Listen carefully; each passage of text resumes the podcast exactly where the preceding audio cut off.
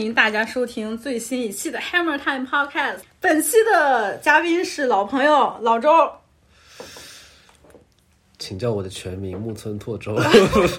把你 把你的的韵脚没收。我靠，这个梗实在是太老了，都好几年了。呃，这一次录的这个契机和主题是来自于老周前段时间发表在北方公园公众号，就是他自己的媒体平台上面的一个专访的文章。专访呢是我们称之为北京公园的一位台湾 rapper 饶舌歌手国蛋老师。来自颜色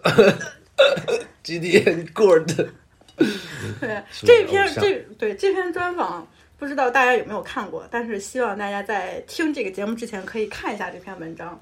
嗯可能还确实挺挺难挺难看完的。八十八只写了一万一万一一两千字，就还好啊，一般现在这种人差不多都是这种八千一万。新媒体写作没有，但人家那种特稿写作当然哦都是八千一万的。新媒体这种稿子还是很少的。你们也不是那种新媒体平台呀，对吧？嗯，就是你们之前写过很长的那种专访，你觉得这次这次写完，其实有呃，可以在评论区看到有很多，无论是国蛋老师的一些资深粉丝，还是说能看出来老周在这个文章里边表达出来的一种纠结的人。这个其实就是我们这次聊天的一个起点。嗯、你来说说，我今天我昨天晚上还开玩笑说，老周是一个遭遇了中年危机的嘻哈仔。嗯你你对，我想想，这个从何说起？那这篇文章写的还是挺个人的，让人看着觉得你好像不是在对这个人做一个专访，完全就是在你写自己的心路历程。竟然细节能细到十里铺的漫咖啡，我觉得 对，其实这有两个原因，一个是，一个是主要是这个主题，嗯确实是我，我把它就是，我觉得最主要的是他这个人物啊，他其实不是一个真的大家公众这个舆论空间有认知的一个人物，是吗？他不是大家不不太知道国代。你说现在的说唱社群知道国代的人，肯定比知道什么 Higher Brother 啊什么之类的要少很多。嗯然后就这么一个人，第一，他他他没有所谓的媒体写作要求的那个叫做公共性，就他不是一个公共性很强的人物。第一，第二是他采访中实在是不太愿意讲那种成段的话，就是他就是你问他的问题，他。他不喜欢给你一个就是有头有尾，然后有起伏、有叙事的一个一个回答，他就是碎碎的告诉你，然后你你妄想去获知他的一些比较强烈一点的观点也好，一些判断、一些情绪，他都不给你。他就那种，可能我觉得他可能也是台湾人到北京来接受采访，他不知道对面这个媒体是什么样的。那他之前有了解过你们吗？你之前就是邀约的时候有怎么我觉得接生的人，因为他是委接生的人，就等于他现在在大陆办的这个巡演，有一个叫 Peter 的小哥在帮他弄这个巡演。这个小哥的本职工作是在接生办演出，但是他的这个巡演接生没有接下来办，就是 Peter 和他和国丹自己就是办的这个演出，自己掏的先垫了钱什么的，嗯，然后接生就帮忙联系媒体宣传这样，所以接生应该也有介绍一下，但是我估计。因为你在中文互联网上搜国蛋在大陆接受的采访，都是小强叔叔啊，就是我那天还搜，我那天搜就是你没发之前，我那时候看一下，我说大陆的人到底对他怎么评价？说什么意识流、嘻哈诗人，就是类似这种。看得我心特别难受的那种称谓。然后就是写了很多那种很抒情的那种，全都是用一些形容词，一种很个人感受堆起来的那种评价。我是特别讨厌看这种文章的。对，所以我觉得他可能也没有没有真正的接受过这种正经一点的采访，所以他也不知道能不能聊很多事情，然后包括他的台湾人现在台湾的局势又这么敏感，所以他可能也很保守回答的。那最终没办法，我要写他，我就只能就是第一就是我用我自己的这个这个想法的过程去去写这个文章，把他的采访素材变成我的一些内容来用。哦，那可能是我我自己也采访过一些人，但是咱俩可能肯定量比不上你啊。反正我采访的时候，我就特别喜欢。首先，我作为一个人来说，如果是我跟对方有一些呃比较相同一些的，无论是爱好呀，或者说可能是我对他自己一个了解，肯定会有先入为主的那种观点。嗯，所以当一个采访的人去问一个被访者一些问题的时候，我经常自己是带着一些主观的那种揣揣测，然后我去引导他往那上往那上面回答。嗯，就是大部分情况下，一般被采访的人可能都会往我那个思路上去引，就嗯就是事实证明，这可能就是证明，哎，我之前对你这个人的想法。差不多就是这样说，哎，我猜对你了。有时候会给我这种，就是对快，就是说让你很虚荣的那种感觉，嗯就其实是让你挺虚荣的。就我真的很少遇到，就是对方竟然就是能跟我想象中就是完全不一样，能达到的那那那种回答。所以我我我我看到你的那篇文章的时候，我感觉也就是嗯，是不是他所有的那种回答都在你意料之中呢？我觉得大部分在我意料之中嘛，然后他也不在，不太，他确实回答的很保守了。你问他说，你问说，比如说他在纽约遇到那些种族主义的事情，我觉得我我猜想这肯定还是一个挺有感受，是你热爱黑人文化、街头文化，你去到美国，结果被街头黑人就是 嫌你嫌你你做你不能穿 Keep It Real。对，那你会有一些感感受上的东西，或者你起码你会对。种族这个事情是不会有一个，或者对文化的这个挪用的边界这个事情有一些思考，然后他都不给你这些回答，他可能有思考，但是他就不给你这些回答。那你那你觉得是他是他肯定是有想到这些问题的，对吧？他可能就是确实是不不愿意，就比较保守吧。面对媒体的时候比较保守，他确实也是这么个人格。他在台湾我看也是，嗯，所以就。所以就是他采访，虽然我们也聊了一个一一一两个小两个小两个小时吧，然后也他他时常因为 Peter 就是那个帮他联系采访的这个小哥，也是个台湾人，就坐在旁边。Peter 时常对我们聊到一些细节感到很吃惊，说哇什么多多少年之前竟然有这样的事情，但哪种事情我也想知道。就是一些小细节啦，就是我也现在我举不起来，但反正就是、其实是在互联网上是可以搜到的，你只要会翻墙，然后你会比较好的使用 Google，嗯，你就能都能搜到。比如他在什么高中高二的时候做了一首歌叫《二零零三狂想曲》，他可能从来没有对大陆的媒体讲过，但是你真的要去搜，你是能搜到的。嗯，但是他们就可能就没有想到你会做这么充足的功课，所以他们主要是他们没想到你是真的喜欢国 蛋。对，可能是 他们真的没有想到老周把国蛋的歌词竟然放成了他的屏保，我觉得这是太变态。你有没有跟他看？然后我还故意串了，我当时已经我，我当时已经不是屏保了，所以没有办法给他看。哦、但我是我对国国蛋的感情是很深的。这个其实是我好像后来才知道的吧，就是因为我看到你那个手机问你的时候，你才说。对，国蛋。因为到后面，大家这些听 hip hop 的人，其实你不太，如果你在北京，你遇到一个人声称自己也是一个听 hip hop 的人，然后而且不是听中文 hip hop 的人，就是那种嗯比较多听黑人音乐的人，你就可能就不太会跟他们聊中文说唱的事情。就像我呗，你 就你没有办法跟跟一个关注这种，比如关注种族议题的，关注这种全球的进步议题和一这些这些事情的人去谈论中文说唱乐，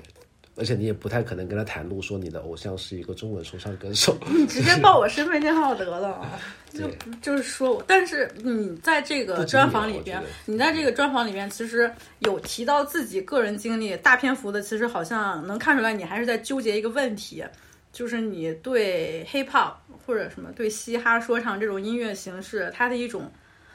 怎么说，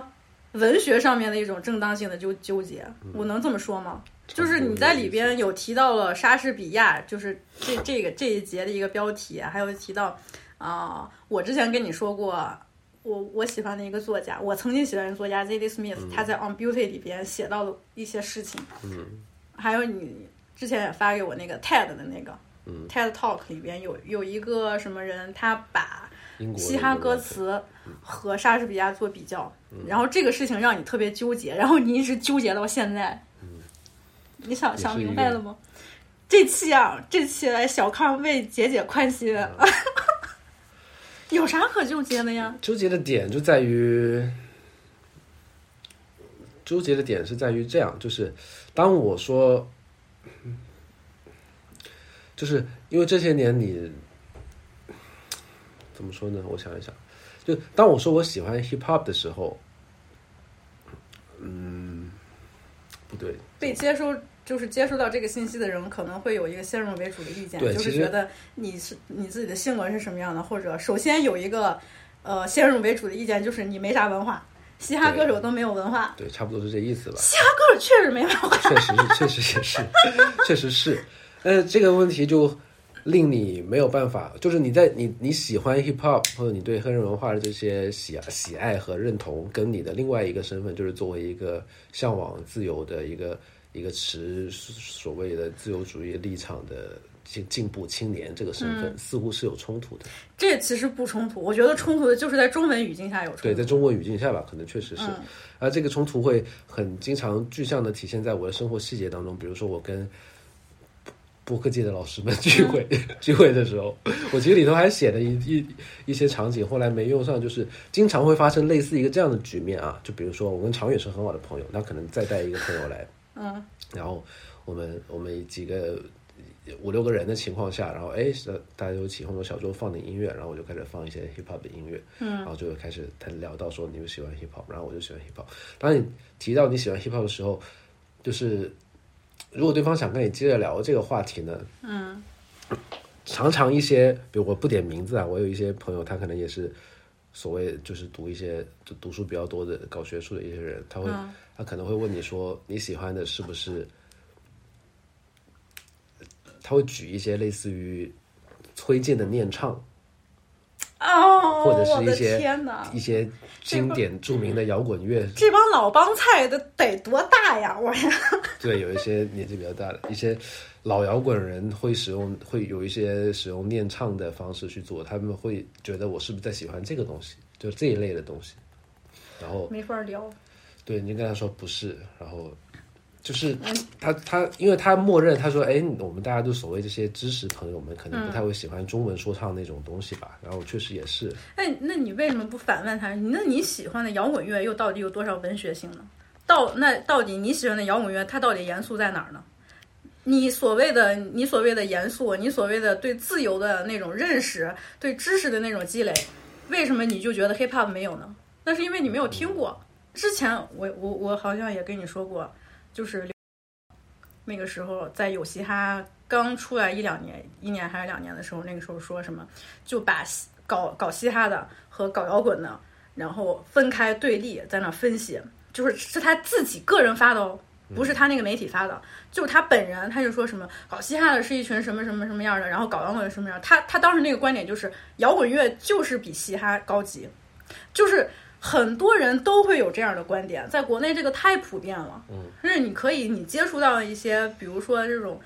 知识分子圈儿、文化圈儿那种人，大家好像都是、呃、肯定都会喜欢摇滚乐，或者经常会跟你说什么乐队之类之类的。但是喜欢嘻哈的真的太少了。而且就是，比方人家说你在干嘛，我说做一个公众号叫北方公园，关注什么关于流行文化什么的，然后他你是不是音乐也写一写，我就对流行音乐也写一写。这个时候他会默认你是喜欢摇滚乐，对，他会抛很多什么什么英伦摇滚时期的一些东西啊，三十年前的事儿就不要讲了，好吗？对，他会他会拿这些东西跟你找共鸣，然后我说我其实不太听这些，然后你就听什么？我就我喜欢 J Cole，然后 对他们觉得很怪？对嗯，然后最终就是这种交谈，最终呢总是要引导到，如果他要一直追问的话，最终嗯你总是得引导到一个，对我个人来说，总是引导到种族议题上，他们才能所谓的宽心下来。对我对对对对总是要跟他们说，黑说唱音乐里头虽然有这种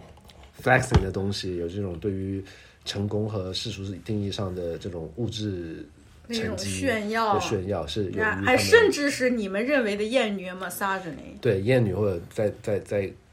宣称对一些女性身体的占有这种东西什么的，是由于他们在四百年的奴役被奴役的期间是隔绝于这些之外的。就你要把这一层很俗套的、很老生常谈的东西抛出来之后，对方觉得你是从因为在意种族一体，所以喜欢 hip hop，才会给你这个他们这个这个这个就是这种这种文化人士的认同。这个特别可怕。就是我好像之前也在播客里说过，跟另外一个朋友说过，但是我忘记了我有没有跟你说过。就是我之前跟一个澎湃的记者聊天，他就说武汉那帮朋克。具体他也没有跟我说名字是谁，他就说武汉有一帮人，就是玩了很多年那种朋克，因为武汉本来也是中国朋克乐起来比较早的一个地方，他们那些人就非常非常的种族歧视，就是他们自己认为他就是一个自认为他是一个精神白人，就觉得他他的朋克音乐，他的那些摇滚乐的那些精神，他的他的本源都是来自于欧洲的白人，他认。这些人认为他自己的一些精神上面的那些指引和精神上面的灵感是来自于白人，然后我就跟他说，朋克音乐确实是在七十年代在英国开始起来的，但是朋克乐也是受牙买加音乐的影响，它最你再往前倒，它也是受很多摇滚音乐的影响，摇滚音乐就是来自于布鲁斯，布鲁斯就是黑人音乐。就是那个那个记者当时听到的这个，其实也没有跟我具体再深入讨论这个问题，因为他毕竟他也听歌的那个那那个范围可能也有些有限，因为他关注的是另外一些地方的那种其他领域的一些知识，所以我们俩没有这么聊。但是他当时也就是给我表达了一种他认为那些人种族歧视是非常不好的。他可以从这个方面来跟我讲，他认为那帮人是非常肤浅的，竟然就觉得能种族歧视能严重到这种地步，就觉得自己的祖宗是白人，就是他们真的是这么觉得，就像某乐一样，像某乐一样。我当时我就特别特别的无语，我就心说啊，某乐或者你们这些听朋克的，你不认同黑人文化的，你们要把自己跟黑人文化隔绝开来的这这这帮人，你们到底有没有承认，就是所有。从那个七十年代开始搞摇滚乐、搞英伦、搞朋克这帮人，这些高喊着无政府主义朋克的这这这帮人，他们并不是你所认为的这些贵族，他们也是工薪阶层，他们都是工人阶级。嗯，你到这个时候开始把它包装成一种中产趣味，让我才觉得这件事情非常可笑。你跟这种人没办法聊音乐，而且我也不屑于说在他们跟前要要去跟他们辩论，然后要。就像你一样，从四百年前的奴隶制一直讲整个流行音乐发展史，给他们捋顺，说，哎，你这样不对，我根本就懒得跟他聊这个外呃聊这个话题。嗯，我觉得完全就是在浪费时间，因为这帮人就没救了。嗯，而且我还跟你说，我之前不是说，哎，我帮你解解宽心，因为我自己有个歪理，就是因为你在那个文章也提到，我之前跟你在那吐槽，我说你没办法跟知识分子聊音乐。嗯。就因为你在里边说了有一个什么，呃，Nice Wonder，对，评论 Nice Wonder 那个那件事情，然后他也是台湾之前颜社，哎，不对，三 P，呃，对，是那不是他的评论，那是他引用的一个哈佛的一个黑人老教授做文学批评方向的，嗯，对，但是他自己也写过类似这种论文什么的，对对对对。你看，就是这这个事情，其实让我也觉得就是挺可悲的。为什么我们要这么努力的向其他不了解的人证明自己喜欢的这种东西它是正义的？要用一种这么严肃的、完全不属于我们文化语境的这种评论方式来为为 hiphop 证明？我不认为这是一种正确的方式。我很厌倦，我已经非常非常的厌倦，像像很多不了解这个人要用这种严肃文学评论的这种。这种语气和这种框架、这种范围内来向他解释，hiphop 也是有文学性的。嗯，我非常讨厌这种思路。就是在我看来，hiphop 它本来就是艺术，它就是一种跟跟文学、跟你之前认识到的那种音乐形式不同的一种艺术。这种艺术自有它自己评价的语言，我不需要用你这种白人知识分子的这种评论语言来为我证明我自己是正当的。嗯，你可以说 hiphop 很酷，它很严肃。他有时候也会让你就就是觉得啊，怎么会唱这种什么乱七八糟的东西？但是它总体作为音乐来说，还有它以音乐为核心，然后其他呃跟它相关的这种黑人文化，它本身就是一个非常酷的东西。你没有必要说为了证明它很酷，我要用另外一种方式来证明它很酷。它本身就很酷啊。对，我觉得可能还是所谓的就是这个这个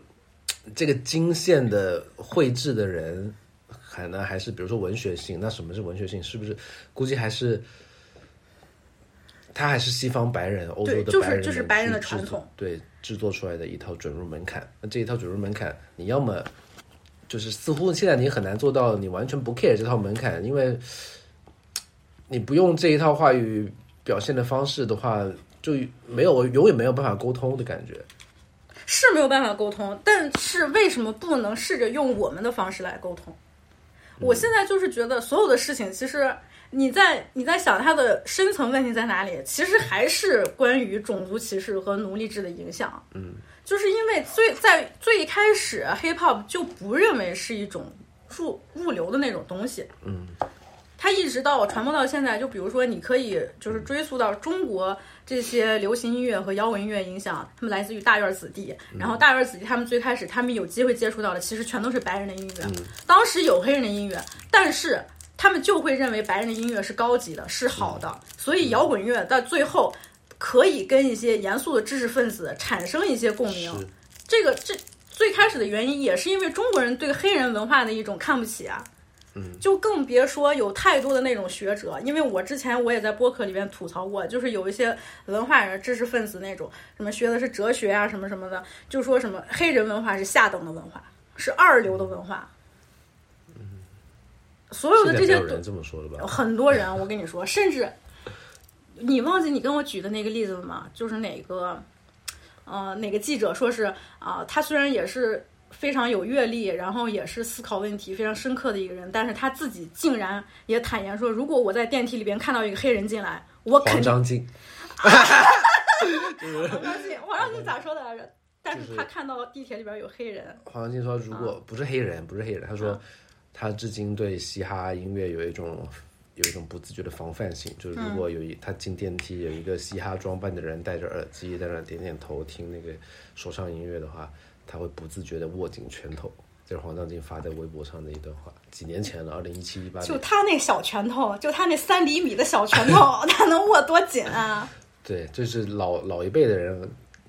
是是还挺多这样的。我感觉近几年随着这个这个种族的议题越来越在讨论空间上占据越来越多的比重，感觉不太有人敢说黑人文化是次等文化这样的表述。你以为呢？你以为呢？这很多人会都会这样觉得。那你为什么就说现在就是 hip hop 在中国大陆这个发展情况其实还是挺割裂的呀？就是你你能看到，就是像是什么红花会那帮没文化的那些人。或者说像法老那帮根本就没啥文化的那些人，他们想用 hip hop 为自己证明，然后他们所做出来的音乐和他们平时的那些那些表达，你你又怎么看呢？你你就会觉得这玩意儿，首先你你就自己好像就是自降一等了，然后你再着急着向别人证明我其实并不是低等的，你一开始就不应该这样想。你最开始就是我很骄傲，我喜欢 hip hop，因为 hip hop 就是一个特别棒的艺术，它是一个很酷的艺术。如果你一开始这么想的话，你根本就不会急于向其他人不了解的那些人证明，其实它是有文学性的，其实它是有严肃的议题的。明白？那你说像那我真的我再给你举例子，你觉得 future 音乐好吗？future 音乐特别好，但是你没办法向一些不懂那些人介绍 future 音乐到底怎么好。嗯，所以现在的年轻人对于 future 来说，他已经被玩成一个 meme 梗了，你就没办法再向其他人介绍 future 他的音乐里边到底有多少很开创性、很酷的那些东西，而且因为酷而喜欢这种文化，这一点都不丢人。嗯。我就发现有很多知识分子啊，或者说尤其是一些年轻人，他们就总会觉得，哦，我喜欢一个东西，必定是由于这个东西它其实本身有很深刻的内涵，还有很厚重的历史，或者它有一些什么很严肃的这些东西，我喜欢它才是正当的。如果我仅仅因为酷喜欢它，那我觉得这理由站站不住脚，不可以站得住脚。我就不相信每一个人在喜欢一个东西的时候，最开始是由于啊，它真的好深刻啊，我特别想了解它好深刻什么什么的，就没有人会这样想。我们每一个人从喜欢 hip hop 或者说喜欢什么亚文化开始，不是因为啊，它代表了一种什么。他有就马上能理解到他的那种反叛，他背后的是有有什么样的那种那种语境，他的经历什么什么。最直观的一个就是他很酷，我觉得他让我就觉得不一样。那我小时候也是听摇滚乐的呀，我听摇滚乐并不是说真的说是哎呀，摇滚乐里边有什么反叛精神，怎么怎么样，我就是觉得他特别酷，真燥，就是我跟周围人都不一样，所以我喜欢。我听 hiphop 一开始也是，就是很酷，跟别人不一样。黑人就是很酷，所以我喜欢。我直到后来，我才因为 hiphop 音乐和黑人电影，慢慢了解到了一些关于种族的议题，我才慢慢会变成现在这样，对吧？就就所以，我现在看到，无论是你引用的那些很费尽心力的用文学性、用文学批评的一种语言来为 hip hop 证明的时候，其实我是感觉到很悲哀的，因为 hip hop 本身就不应该用这种文学批评的语言来评价它，就像我给你举的那个小说的例子一样，对吧？那个那个真的是我看到很多人都这样，因为我之前也看到过微博上有人，就好像他们要不然对 hip hop 的认知就是没文化。一群底层的人怎么怎么样，要不然就是把他抬高到一个他自己都不理解的这么一个高度，然后试图用一种非常白人、非常精英的一种语言去分析他，好像显得自己其实是很开放、非常进步的这么一个人。这种人真的很多，你必须得承认吧？嗯，你你真正的问他们，你听过多少歌？他们回答不上来，他们也不知道每一段每一种风格、每一段历史到底有什么不同，他们也不知道，他们就觉得啊，如果有这么一种。分析的这种方式的话，那么能让我心里好受点儿，就觉得哎，我好歹起码喜欢的东西还是一个挺高级的东西呢。他们会带来这种安慰，但他们本身真正的认同 hiphop 文化呢，我觉得根本就没有。我并不是说这种这种人不好或者怎么样，就是我觉得，呃，首首先还是对自己的那种怎么说呢，就是有点自己的那种 ego 太大了。嗯。你就好像必须得证明你自己是一个很高等的人，很有知识的、很有文化的这么一个人。嗯。而且很多年轻人啊，就尤其是二十出头那种年轻人，又回到我们之前聊过的那个，嗯，那个小孩儿。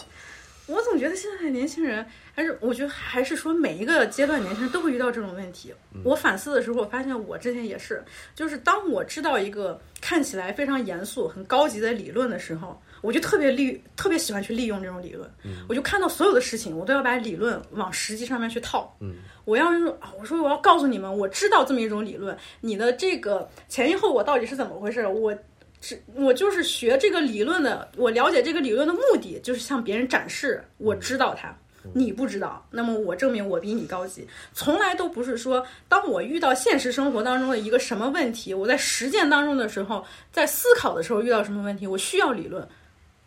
理论应该是你在需要去思考问题、解决问题的时候，理论作为你的支撑，而不是在你仅仅了解了一种理论之后，你就要用这种理论去套到所有的问题上。嗯，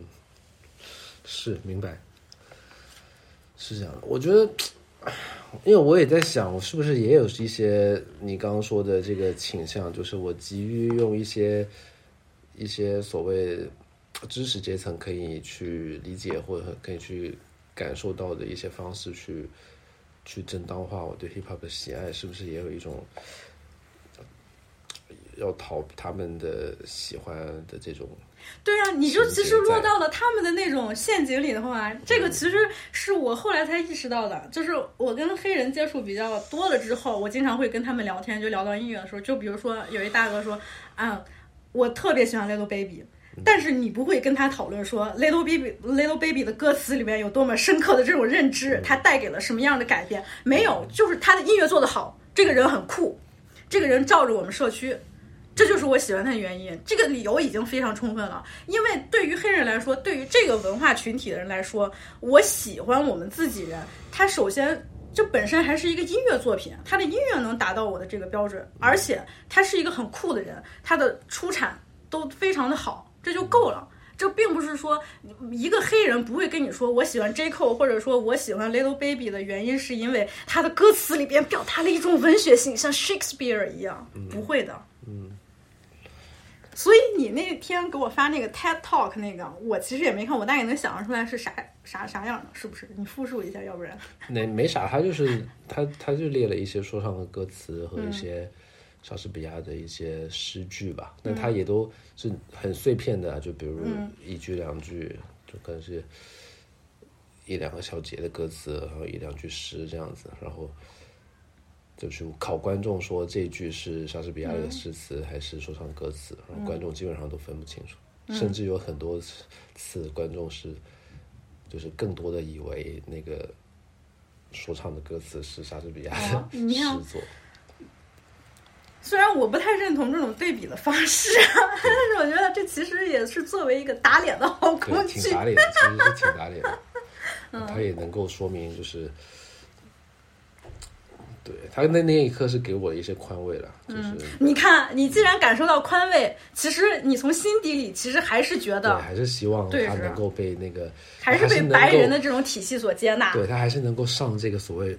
白色的桌子，你这金家的桌子不是白色，能 上这个台面，对啊，就是能够你跟，你就一你一开始就不应该有这样的纠结。我觉得你到最后，你所有的这些纠结，其实都能解决掉很多。是啦，可能我觉得可能我对这个东西的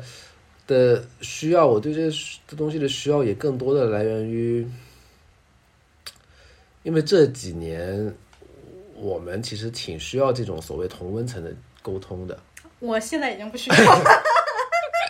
挺需要这种这种大家能在一些议题上能够觉得宽心一点，聚个会聊一些东西，可以不用太太急赤白脸，自我阉割或者或者对几十百点或者怎么样，就是你希望享受这样的氛围，所以你也可能你也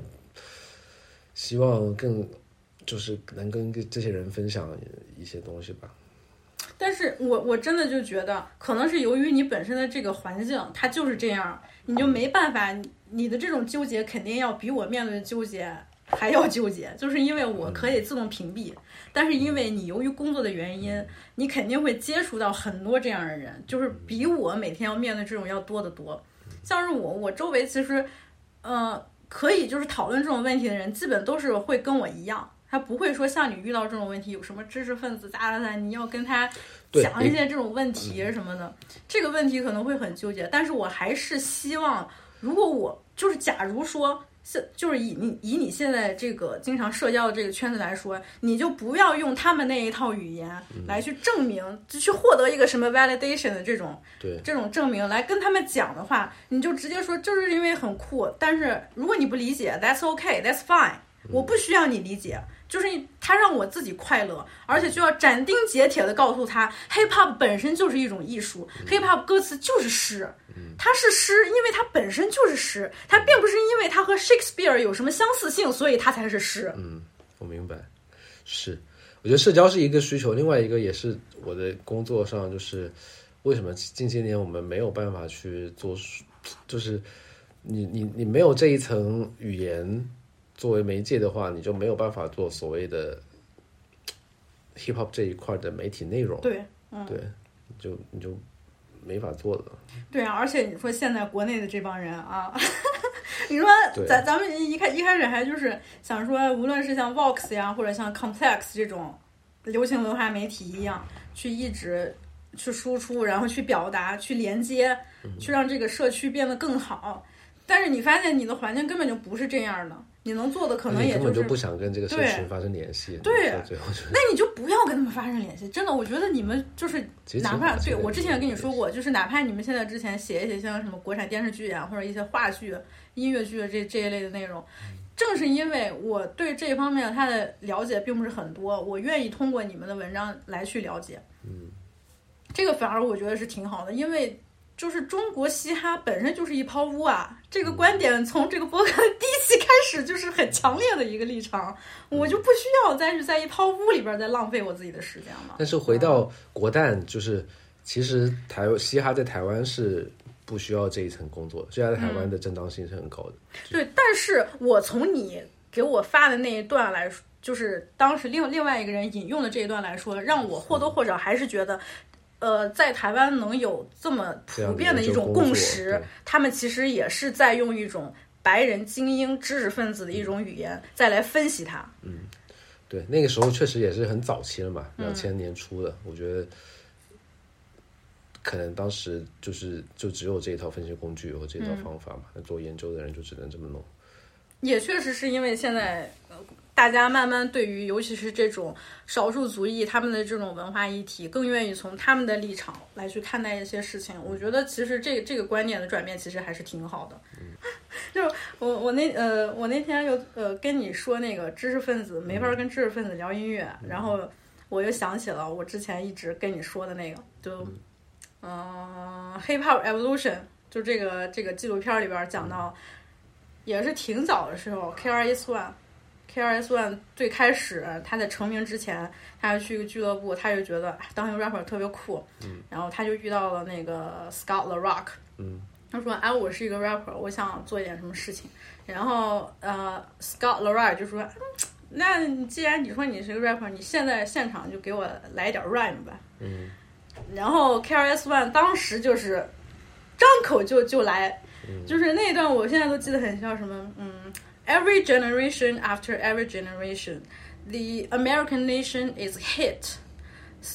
with 呃、uh, hit with big 呃、uh, starvation 还是怎么样？嗯、然后还有什么 the quick sensation, the exploitation could could only lead to destructive creation。但是当时我念的没有 K 二一算当时念念那么好，但是就这一下，就我觉得啊，我去。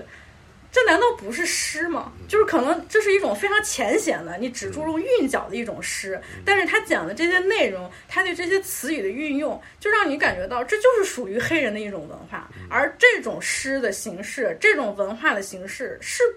就是独立于你们知识分子，独立于你们白人精英文化体系之外的一套诗。嗯，你怎么能说它不美呢？就是你如果要用这种东西，你要用一种很。很严肃的文学批评的这种语言来分析它的话，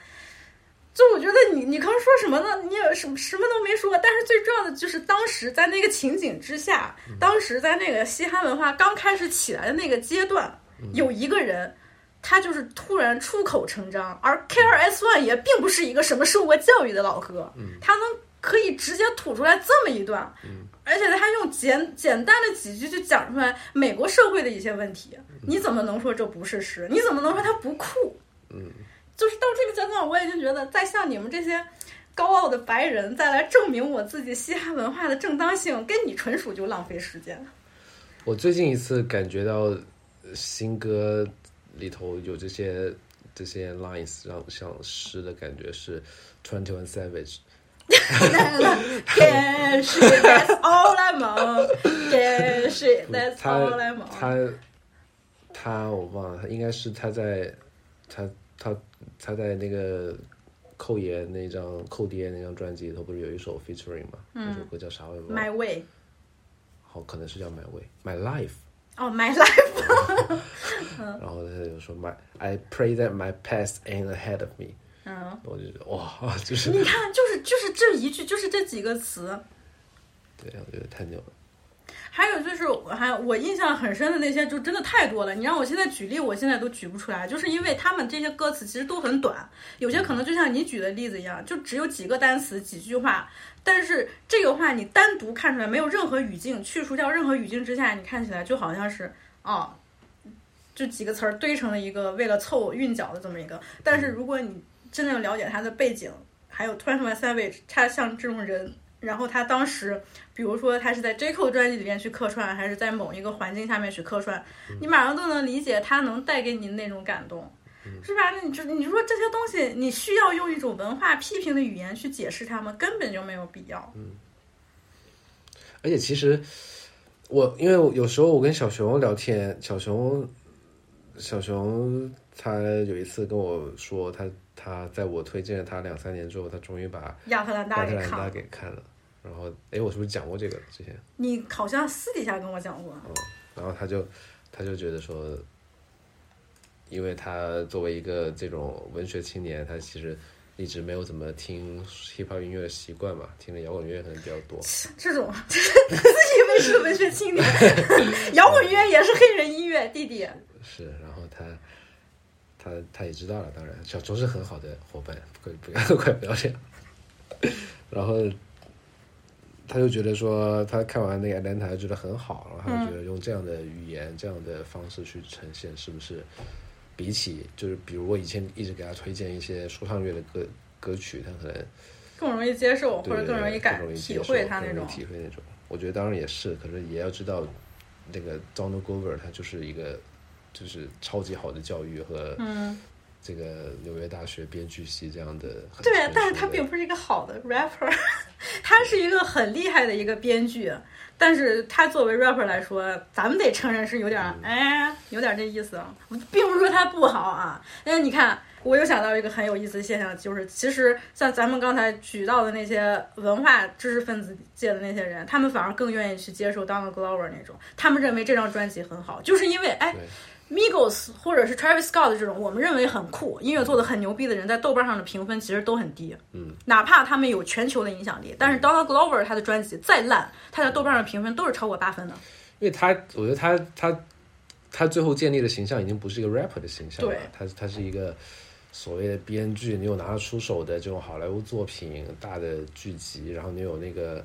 那个所谓批判美国偏僻入里的那首歌对他跟那种 Hold Hold Kid 他是不一样的，他其实是一个非常《中人》，对他是一个很中产的家庭长大的这么一个黑人。你看，大家其实，在潜移默化的，或者说他内心他没有意识的，还是会趋向于这种。其实是的，所以就是感觉很悲哀呀。就我后来，我之前可能也会短暂的有那么一个阶段，像你一样会想这些问题，但是后来我就是觉得我我都没有必要去在乎这些。我经常看到有些人，就比如说你给我发的什么什么嘻哈大专，什么大大专嘻哈这种，啥就是这种开开玩笑那种说。哦听，高考两百分选什么专业，然后他说直接说完说哦，类类就是 类似于这种玩笑什么的，我都呵呵一笑。我说你嗯，但你随便吧，你们就这种玩吧。但是你们中国人玩的永远都不是 hip hop。我真的就是你们中国人玩的就不是 hip hop 呀。这块我也很，这块我也不知道咋办，就是屏蔽那咋办？就屏蔽我，不是我说，那这个这个事儿最后就是我我们作为我们就是洗不掉的，就是中国人，嗯我们咋办？就是我们一直只能我我就是一个讨讨厌中文嘻哈的中国人呀。就不讨论中国嘻哈的这个社群嘛，就是咋就是你有没有听久了，或者你关注这些东西久了，你有没有感觉那个始终不是自己的事儿的感受？嗯，就是始终那个不是不是自己的自己这个人的这个生命的主题，没有，我 就是我这个人很容易就是跟跟黑人产生共情。对不起，我媚黑啊，嗯就美黑了。就我我就是很容易跟黑人产生共情啊。我就有时候觉得那始终不是我的，包括我看你有时候你对美国现在在发生的大事小事，其实你是一种很还是很积极的去去关关切的状态。我有时候已经有点觉得那不是我的事儿了。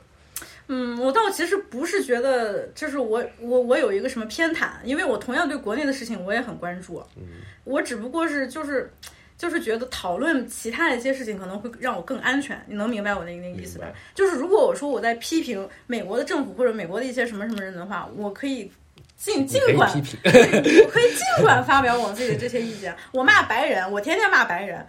但是如果我讨论国内的某些事情，我会，我得，我必须得非常非常小心。即便是我自己心目中已经有一个观点，或者我有一个很鲜明的立场，但是我在输出的时候，我肯定会很谨慎。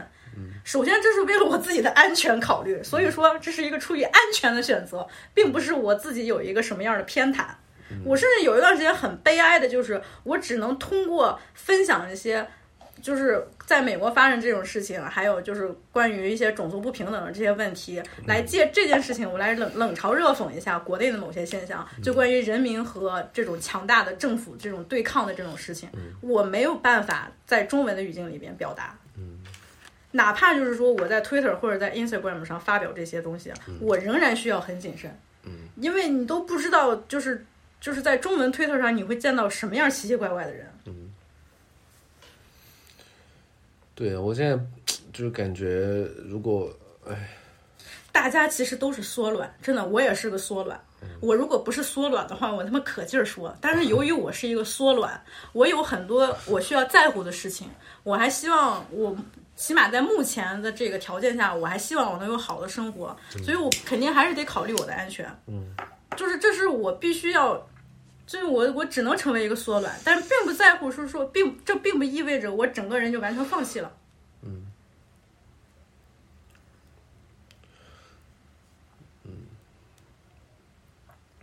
我现在就是想马上，我我二十九这一年真的是太焦虑了，我就是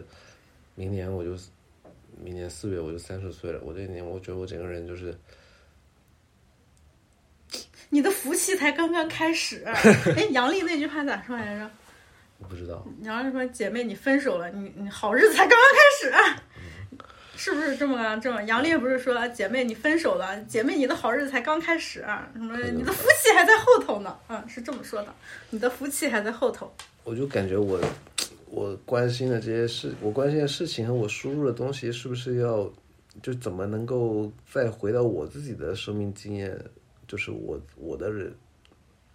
你懂这种感觉吗？我懂。对，我我建议你自己开一个小号，然后发一发什么，也像我一样发一发 newsletter，没有人知道你是跟北方公园有关系的，这样其实说不定会比较好一些。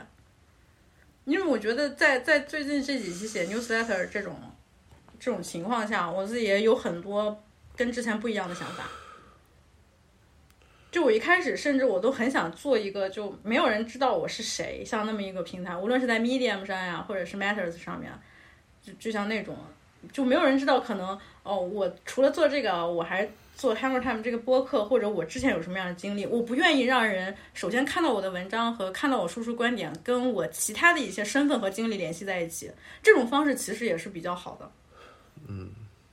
就像我最开始，我最开始在 Matters Matters 上面发文章的时候，其实我的那个观点有一些还挺激进的，就是。不是说像那种很左的那种激进，我是直接骂左边的那些人那种激进，因为在那个时候我就感觉好像没有人知道我自己之前做过什么，我有什么样的经历，大家看到的其实就是突然出现这么一个人，他有这么一些观点，然后他的这些论据是什么，怎么怎么怎么样的。我我我现在有一个，我上次你说我纠结，我不是跟你说我确实是很容易纠结，因为我的这个感受，其实说到底，它是一种。我好像对什么事情都没有一个天然的身份上的，比如说我关不关注女权、女性、女权主义，我可能也关心嘛。但我是个男的，毕竟那不是我的最核心的一个视角，去去输入输出内容的一个视角。然后种族议题，我也隔着一个事情，隔着一层膜。我我很关注黑人文化，可是我那好像也不是我，比如长久，比如说你要作为一个。写作者或者媒体内容者，他可以支撑你一个长久的一个工作的输入输出的一个体。然后现在现在大家的一些，比如我们办公室可能有一些同事雅婷，她可能对她她这一代独生子女，的所谓小镇做题家这个身份，他很在意。他觉得就是她她有很多痛苦和很多的纠结来源于这个身份。嗯，她她就可能很钻这个东西。那我来说，我就是我找不到这么一个。一个主要的命题和那你觉得这个命题重要吗？我现在觉得是挺重要的。我觉得它是给我一，我觉得挺重要的。我可能也不一定那么重要，但对我来说，我觉得很重要的。我希望有一个这个东西可以去框定我一个阶段，比如我这这这几年，这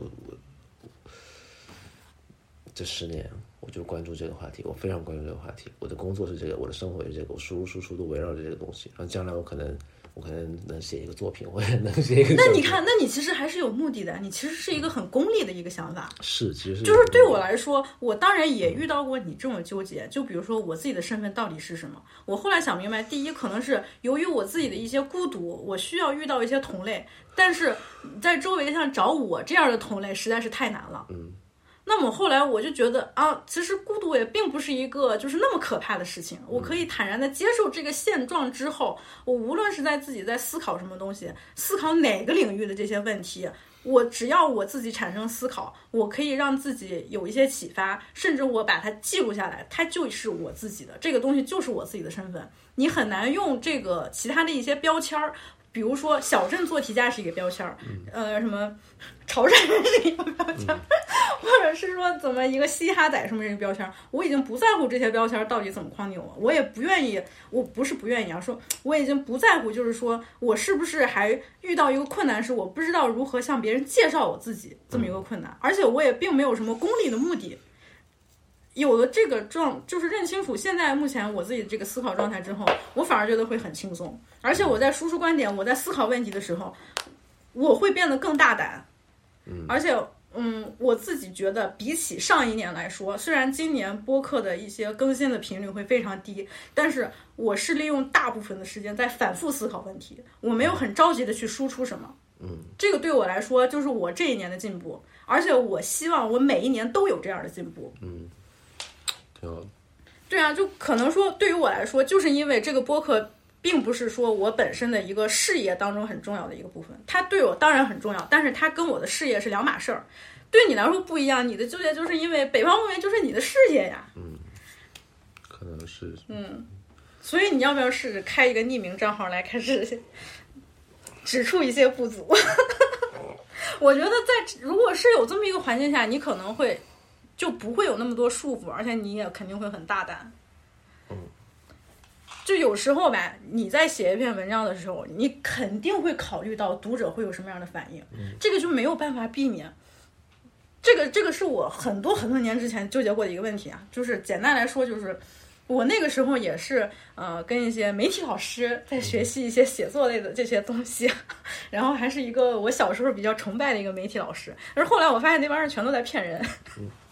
就是在我在我在我看来，就是你作为有这么媒体的这么一个身份，你的那个输出到底有什么意义？然后。那你这个输出，假如说，呃，在你那个国大那个例子上，就是你采访着一个人，你采访这个对象和你自己的这个经验，你到底应该怎么去区分它？你是要把你自己的经历融合在这里边，因为你正是因为有这样的经历，你才可以去做这么一次采访呢？还是说你应该做到一个完全的客观公正，遵守着一某一些你认为是啊、很重要的一些新闻人的一个原则？嗯，对这些东西，其实就是你很难分得清楚。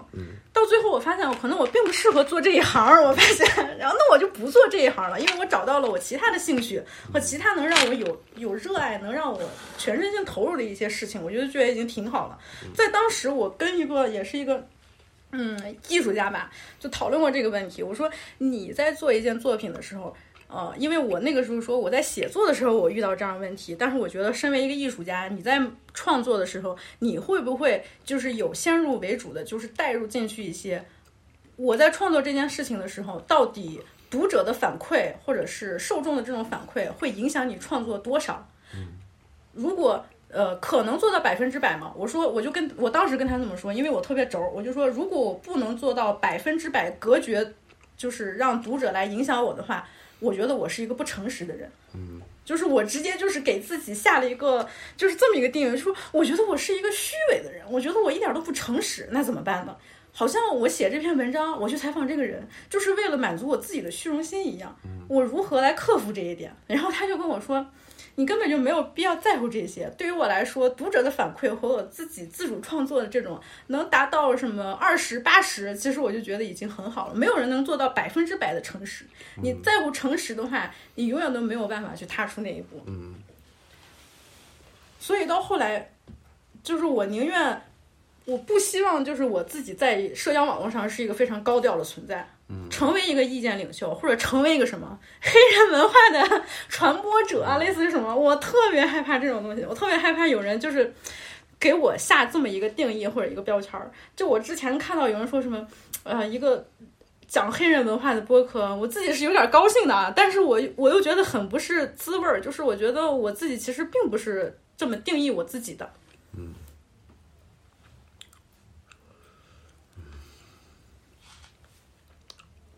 是吧？你是不是现在想马上开一个匿名账号，让我们都找不到，然后你就开始指出不足了？我现在比较想做的事情是回广东，嗯，是回去开一个猪脚店。我也很想开一个猪脚店。我现在其实感觉在就是舆论场上这些讨论的事儿都不是我的事儿，我现在就想知道我的我的发小们现在怎么样？啊，对对对 对，我的发小们。所以我觉得其实这也很很搞笑，就是我们都这这那群人在广州天河区长大的，你可以想象一下，就是那是一个在在九十年代末开始到二十一世纪初的广州的天河区是一个很蓬勃发展嗯的一个地方，在那个地方，但我我跟我的发小们基本上都过得很一般，就是然后。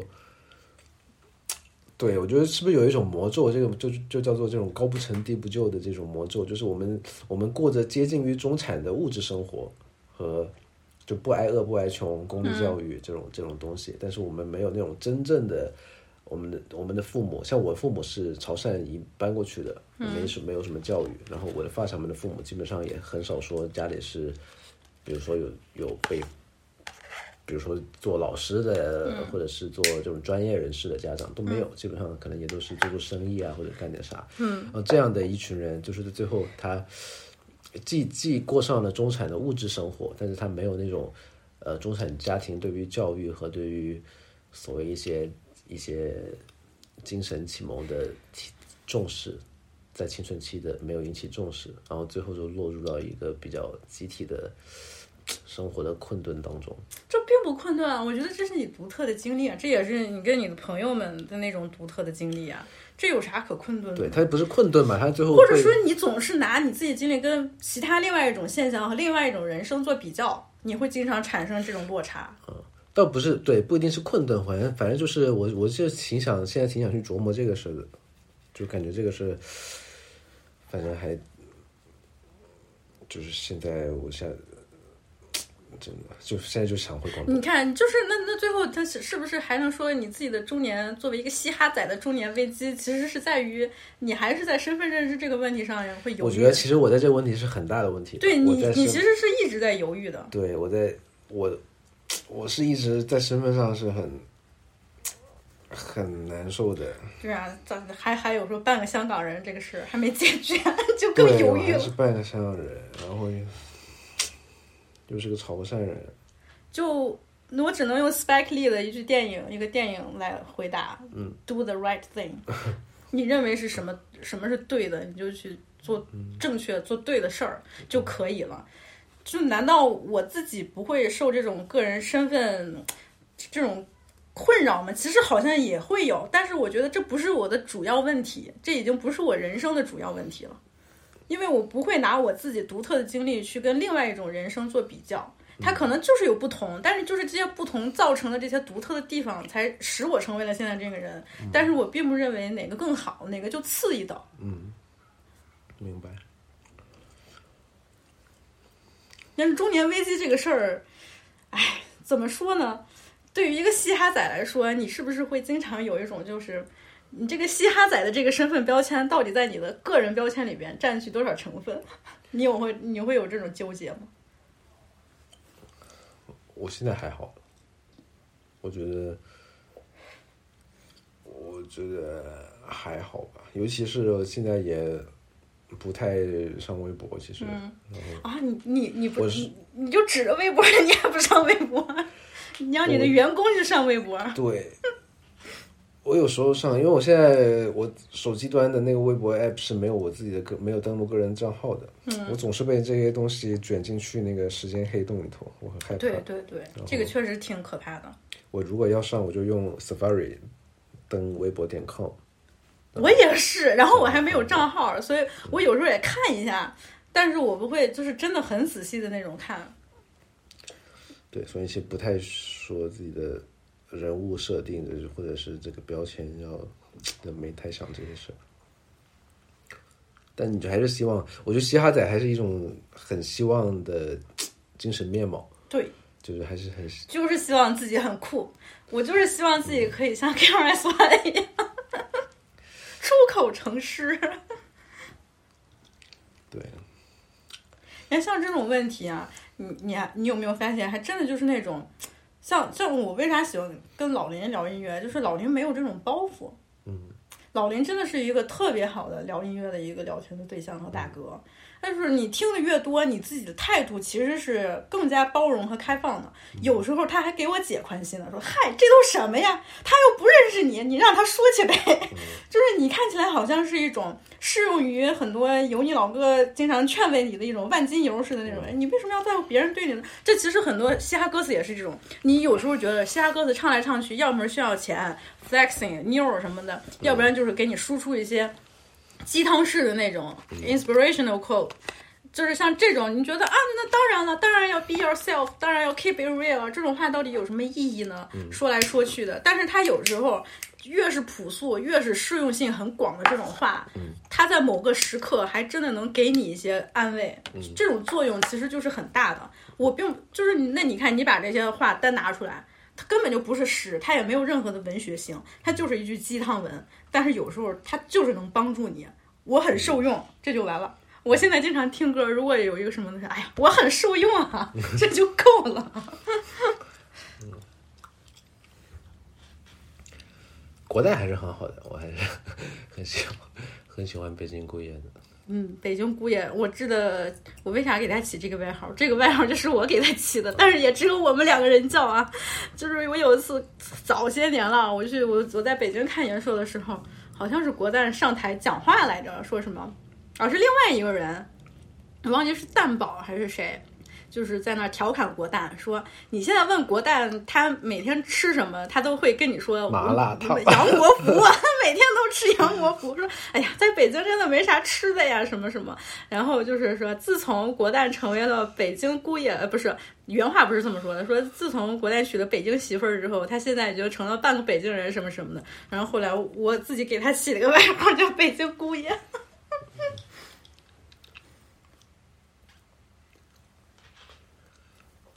我觉得台湾的这帮人，虽然我听的少啊，但是我觉得他们那个气质我还是挺喜欢的。嗯，就是他们也有他们自己的那种酷，但是跟中国的这帮人是真没文化、没见识，还自以为是的这帮人的那种酷是不一样的。你看，就是有些人酷，他觉得自己把自己手指头剁了，他很酷。你你说你跟这种人聊，能有啥聊啊？聊啥呀？我有没有给你解了点宽心？有一点了，才有一点儿，我还希望我这个事，其实我已经之前来之前，这个稿子写完，其实我基本上宽心也就解了一些了。嗯嗯，就是感觉其实也没有太纠结了，但就是对，没有太再太纠结这个事情。平时要不是写国代这个稿子，我可能都没没怎么想起来这个事儿。今年主要比较问题比较大的，可能还是这个身份上的问题。这是比较实际的那种身份上的问题了。对最近我跟小熊聊的挺多的，他去香港读书之后，他说他在学校里头，他已经就是学校里头那些白人教授，实际实际上对在在港大教新闻的白人教授们，其实对中国大陆真正在发生的事情，其实已经了解很很薄弱了，对啊，就是已经可以想象的不。太清楚，然后总是拿着一些一些很上古的一些一些西方视角里的中国模样去跟他们做案例，就讲这些，他觉得很没意思。然后现在港大现在就是在香港的这种大学的氛围里头，他说你要他跟我说你要不是个半素食者，你都算不上进步，就是大家的对于这个进步的。议题的那个要求越来越细分，越来越垂直，然后你看，这不是咱俩每次都能聊到这个话题吗？对这种进步形式的倦怠感。对 哎呦，我现在看到这种也特别烦，但是好在我我就已经主动屏蔽了很多了。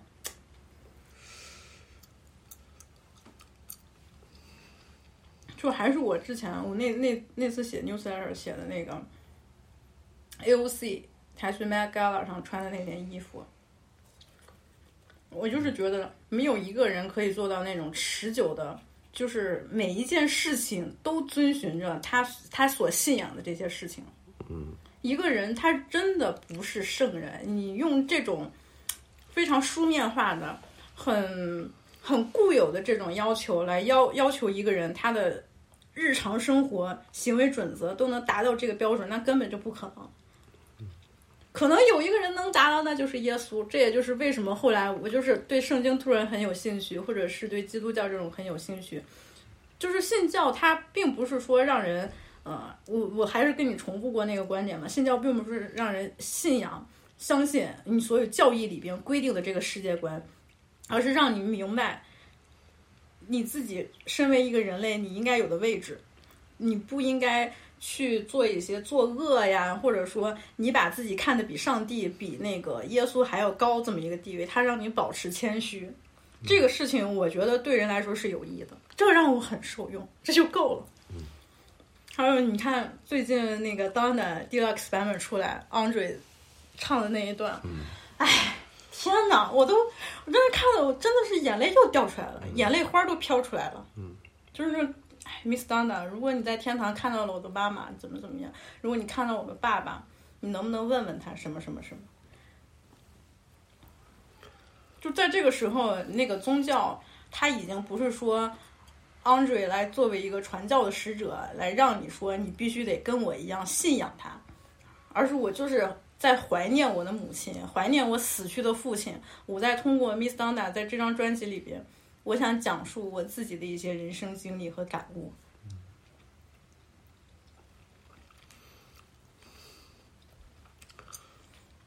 你你说到刚才那个什么半素食主义者，我是想到了一个特别有意思的 post，、就是那个 PETA，你知道吗？就是动物保护协会，美国那个哦动物保护协会前段时间发了一个 post，就是发了一张火鸡的一个一个一个漫画，就是想象一下，如果你身为一个人类，肚子里被填满了东西摆上餐桌，就是这张图就很明，就非常非常直观的向你表明了这帮所谓的坚持正确的、坚持进步的这帮白人精英，他们在其实在利用自己的这一套观念来绑架你自己。就感恩节吃一个火鸡，那火鸡里边肯定要有填料的呀，就是，就是这其实就是一个，我觉得是一个没有什么错误的传统。然后你发这么一张图，就是想象一下，如果你身为一个人类。被肚子里填满了甜料摆上餐桌，我觉得你搞什么呀？是你的意思是说，所有人过感恩节的时候都不能吃火鸡了？嗯，搞不搞笑？就是就是这帮白人搞的。哎呀，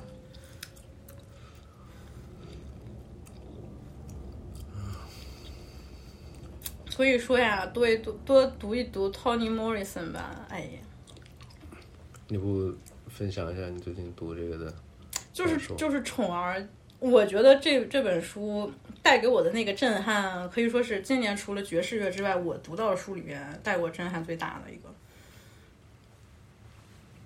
就在 newsletter 里边，其实也写到过，但是如果说再让我自己纯用嘴说的话，我可能表达就不是很清楚啊。我就是觉得，在我接触到一些黑人文学之前，我所接触到的一些描绘人类精神上面的一种空虚啊、痛苦啊，所谓你定义人的一种困境，他人的困境到底是什么？可能是呃，我之前看到过一些哲学家在就是分析他自己个人的这种存在的这种焦虑，存在主义。对存在的一种焦虑，或者是说，呃，某一些白人白人女性，她们在表达自己身为一个女性，她面临的一些生活当中的这种困境和就是这种挫折，就是这个在那个他们这本书的 group 之也体现到过，就是这本书它其实是呃《欲望都市》的那个编剧。受影响最大的一本书，当时我是因为这个推荐我才看了他们。然后这个作者是 Mary McCarthy，她也是美国很有名很有名的一个女性主义作者先驱。但是我看完这本书之后，我自己的感这感觉就是我没有任何能对这个书里边产生联系，我嗯没有办法去 relate 她的那种，这让我就觉得啊，让我甚至觉得她明明在写这么多女性，她呃无论是说在学生时代或者最后。呃，进入社会，然后成为了家庭妇女，尤其是那种一个女人在当时美国三十年代的时候，她只能成为一个家庭主妇，当时那个主流的那种价值观的那种束缚之下产生的这种焦虑，我对他们所描绘的那种焦虑和困境，我没有一点可以感觉到联系的地方。但是我看黑人作品的时候，我竟然就是我会对他们产生非常非常深切的一种同情。就是因为宠儿或者说 Toni Morrison 在描绘的这些人里边，他们的那些痛苦实在是太真实了，而且就是太残酷了，残酷到让你之前你你都想不到世界上还有这种难。你可以想象到的难有什么？就像更年轻的时候，我可能会觉得，就是难，就是这个世界上有很多荒诞的事情我不能理解，或者是说作为一个呃女儿的身份，我跟我自己家族、跟我父母、跟上一辈代际之间的这种冲突，这种难。或者还有一些哦，我身为一个女性，我看到世呃这个社会上有很多就是性别不不平等这些地方，我感到一种很很深的那种无力感。但是这些东西在 Toni Morrison 他书里边的那些角色所经历的事情来说，让我就觉得根本就不值一提，因为它里边写的那种难和那种苦，你想都想不到，你都想不到世界上有人会经历过这种事情，而他在具体在向你展示奴隶制到底有多残酷的时候，是跟历史教科书上不一样的。我们曾经在无论是历史教科书上，还是说我们在后来接触到的一些信息上，可能描绘的说奴隶制很残酷。哎呀，所有的黑人们，嗯，按照肤色划分等级，然后什么黑人们全都去摘棉花，然后怎么怎么样，嗯白人主人拿着鞭子抽他们，这就是你的认知，你觉得、啊好惨啊！但是你在这本书里边，你都不知道更惨的，比这些还惨的那些痛苦的经历到底具体是怎么体现的。就比如说这个，嗯，宠儿的这个原型，它其实也是来自于一个真实事件。就是曾经有一个年轻的女黑奴，她在获得了自由之后，但是那个时候奴隶制其实还是没有被完全废除，尤其在南方，它还是保留着这个蓄奴制的。嗯，然后她又逃到了一个地方，然后白人主人找到她了，要把她抓回去。她为了不让自己的孩子也成为奴隶，用锯子把孩子的头给锯下来了。嗯这就是一个母亲，她这么的憎恨奴隶制，她能做出来最极端的事情。怎么一个妈妈竟然可以杀掉自己的孩子，还是用这么残忍的方式，用锯子把自己的孩子的头给锯下来了？因为她不想让自己的孩子再像她一样经历经历一遍被人就是当做奴隶使唤的这种经历，没有自由，什么都没有。她宁愿把自己的孩子亲手杀死。这就是他能做到的这么极端的事情，能带给你那种震撼。然后在书的这个小说里边写的是，呃，这个婴儿最后化成鬼魂又回来找他了，然后这所房子就好像是被那就是一个 haunted house，就是被鬼魂缠绕了。但是对于住在这个房子里边的，无论是这个母亲、她其他的孩子，还有她的婆婆来说，鬼魂就是一种悲伤，因为最可怕的东西是白人。鬼魂他只是一个死去的孩子，嗯，然后这个母亲就是为了给他的孩子的这个墓碑上多刻几个字，因为他也不识字，他只记得在葬礼的时候，牧师念了一句，念了很多东西，然后他只记住了牧师念了什么 beloved，然后他就想把 beloved 刻在他孩子的墓碑上，但是他没有钱，所以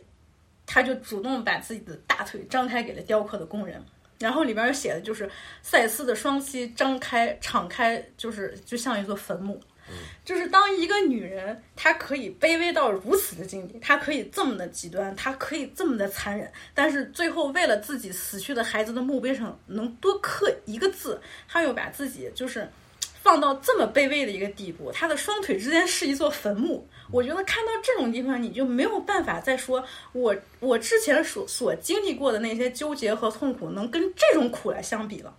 你虽然说这么对比起来，显得自己好像有点卑鄙啊，就是说啊，原来我自己能解脱的这么一个重要原因是知道世界上有人比我还是更惨。你可能这么想，就觉得我自己是不是有个很卑鄙的这么想法？这确实很卑鄙，但是它能给你带来的一种真正的那种震撼和让你。有有一些希望能继续下去的那种真实的力量，我觉得是不可否认的。就是你再也没有能经历过什么苦能比得上这种苦了，更别说像之前，嗯，这个赛斯，他从小小的时候，他其实是带到一个还算比较好的白人的主人的一个庄园里边，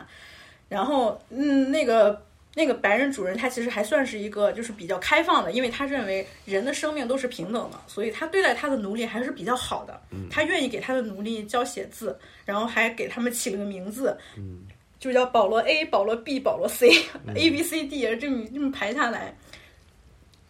然后那个保罗蒂他最后在之前那个主人死了之后，他和一群黑人就是连着排靠在一起，他们每天晚上只能睡在一个大坑里。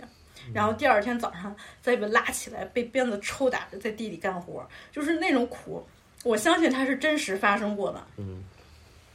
而且一直到现在，奴隶制的影响就会一直持续到现在呀。你就想想前段时间刚发生那个事情啊，我刚才跟你说的那个 Rittenhouse 这个案子。所以说，我就是我现在。呃，能给自己找来一点安宁的一个主要的方式，就是我我希望我花大量的时间，我去杜绝社交网络，然后我想把 Tony Morrison 所有的书都看完。买是买齐了，买是买齐了，但是真的，我每天晚上就是倒点酒，然后一个人在看 Tony Morrison 的时候，就让我觉得特别的平静。当然，我我也会就是对他书里边的那个人物，让我觉得。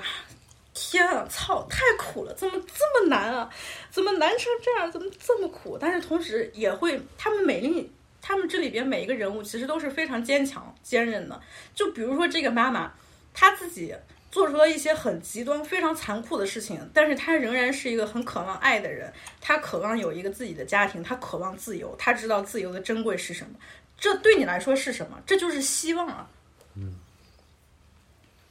嗯。如果你没有这点希望的话，那我觉得这个人呢，真的就是行尸走肉一样。挺好，宠儿家里其实也买了，放了一年的，也没读。读呗，开始读呗，就你翻开了之后，你一定会停不下来的。《爵士乐》其实也是一个非常好的小说。前段时间我还看了《爱》。嗯。你最近还听什么歌？有什么新歌？嗯，Isaiah Rahid。他那个全长版专辑。对对对，嗯，挺感动的。还有就是 Dolph 死了，我特别难过。嗯。就我那天看到这个这个消息的时候，就是咋咋回事？而且是他在在买饼干的那个店里边，我就觉得这这你就说啊，可能像之前其他有些人是被仇家杀死的什么什么的，唉，你就真的是。一一个人的生命简直就是这么无常，而且后来我又看了一个小视频，就是那家 cookie shop 是 Dolph 本人特别喜欢去去的一个店，就是他还说要支持当地的企业，来介绍啊，这是我们孟菲斯这这块特别有名的一个 cookie shop，他还在拍了好多小视频来宣传。操，就这么没了，Dolph 也没了，Loaded 也没了，我前前一天又听到 Loaded 了，我又快哭了。那个 K One 也没了。那个 Travis 的演唱会才死九个人，那个事你关注吗？我关注了，就是本身我就哎，我对我对 Travis 这个人，我我我我看他就是只关注他的音乐就好，因为他这个本人，他本人真的是一个很糟糕的人，真的，他这个人真的很糟糕。这是因为那会儿正好在写国代的稿子嘛，就是有那个事儿，前后也没差几天，然后你就也也。你在想这种青年亚文化的，又回到的正当性这个问题上，就是他们那么狂热，那么的发泄，那么的，就是这种事情最后造成的一个这么惨的结果。然后，反正那会儿我就觉得啊，我觉得搞这些干啥？主要是我觉得现在真的是人就是其其实挺缺少信仰的。你就为什么要把 Travis Scott 当成一个神呢？你可以信仰的是耶稣，你可以信仰上帝，因为他们其实，你说到底，他们其实并不是一个真实的人。你可以通过你自己的一些思考呀，或者你自己所做的一些准则，你来约束自己，通过这些东西，你来证明他其实是你自己信仰的一个神。但是如果你对一另外一个人来产生这样的情绪的话，我觉得这就是扭曲的。你你你，我当时知道这个新闻的时候，我其实肯定也就不由自主想到那个呃，他 Netflix 里面那个纪录片，嗯，就想到那么多，对啊，妈妈 look I I could fly 那个里边那么多白小孩儿对着镜头在那一边哭一边喊 Travis Scott save my life，然后哭的嘤嘤嘤，然后就说啊。虽然我也经常喜欢，就是拿这句话说，比如说谁谁谁 saved my life，但是你知道我是什么意思？我并不是说真的这个人就彻彻底底的拯救了我。我觉得一个人你不需要被别人来拯救，只有你自己能救自己。如果你对他人有一种那种过高的期待，你把他就是个人崇拜到那种地步的话，绝对是你这个人有问题。在这个时候，Travis Scott 反而是一个无责任方。嗯。但是他有他另外的问题，就没办没办法展开细说了。就是怎么说，你到最后这就是一个很疯狂的时代啊！我用那个《Tough Long Down》里面的一句歌词来告诉你，就是 “Live fast, die young”。你可以选择这样的生活方式。我现在是很难，没有，我现在还是希望自己长寿一点，长寿一些，去开个猪脚店。我也希望。就是可能这种所谓的长寿庸俗的人生，可能也是也是要直面它，也是需要勇气和能力。对，没错。而且你接受它，或者去向往它，去期待这种生活，这并不显得你低级呀。嗯，这就是很实际的人生活的一种状态。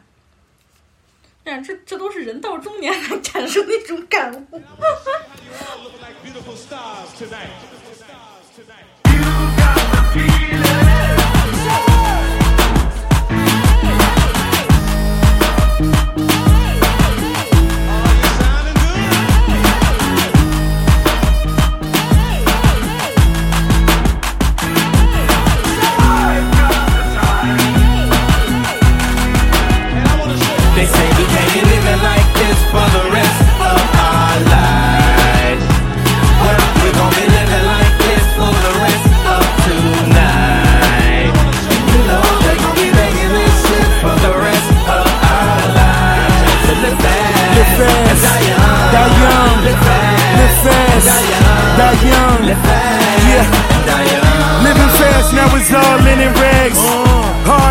But my top peeling back. Tinted glass on my 57. Nigga with an attitude. Me, young and radical methods are mathematical. Let my convertible marinate on the avenue. Mommy, that's half a million. I'm living la vida rapido.